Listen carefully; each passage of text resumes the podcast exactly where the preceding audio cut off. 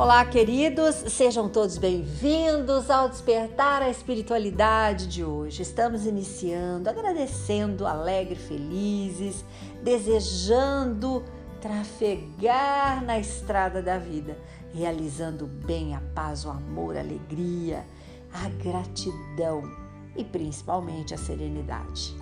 Você está conseguindo praticar a serenidade? Esse mês de fevereiro, o convite é esse e como é que está?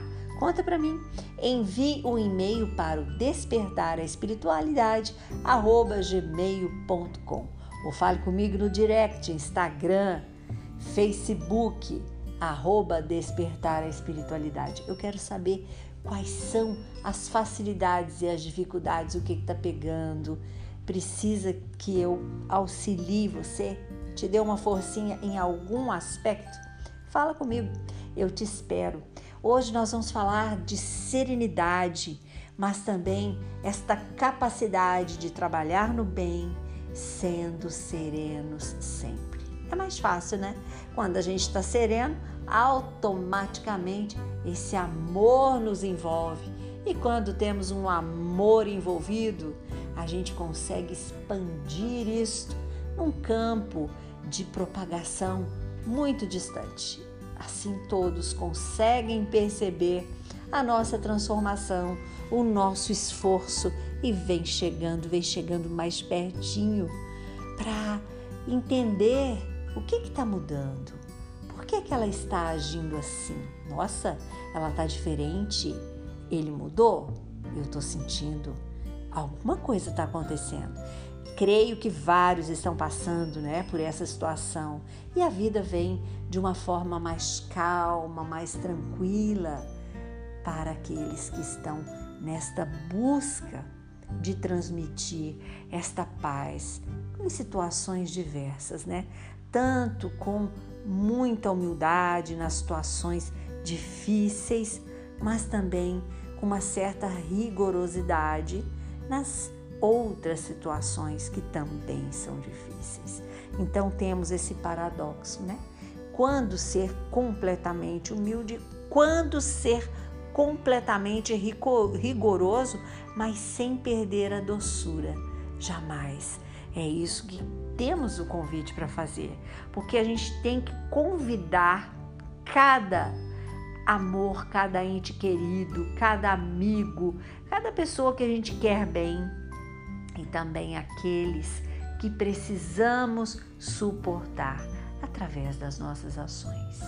Vamos convidá-los, não só com palavras, mas com ações na prática, no dia a dia, onde olhem e percebam: opa, alguma coisa mudou. Alguma coisa essa pessoa está fazendo. O nosso testemunho ele é muito maior do que inúmeras palavras. Um gesto concreto, ele vale muito mais, porque é ação, movimento, né? Então, esse é o convite para que você, sabe, esteja sendo este portador da serenidade, com silêncio ou não, diante de todos os acontecimentos que estão aí explodindo, borbulhando, pipocando ao seu redor, principalmente quando é de uma forma diferente, né? Que não é daquela maneira que a gente pensa assim que poderia ser. Aliás, é muito ao contrário do que deveria ser na nossa opinião. Só que muitas vezes, gente, a nossa opinião ela é a nossa opinião, não é a opinião do outro. E aí está a riqueza, né? De dialogar essa diferença, de complementar pois quando nós cometemos uma ação que é repleta desta serenidade, desse amor, dessa paz, desse acolhimento, deste elogio que a gente era incapaz de fazer. Vou dar um exemplo que é mais prático. Com o filho, por exemplo, valorize o que ele está fazendo, ela está fazendo. Sempre com elogios, com, sabe, parabenizando, né? Isso é algo assim que faz a pessoa se sentir bem, feliz. A gente motiva, estimula.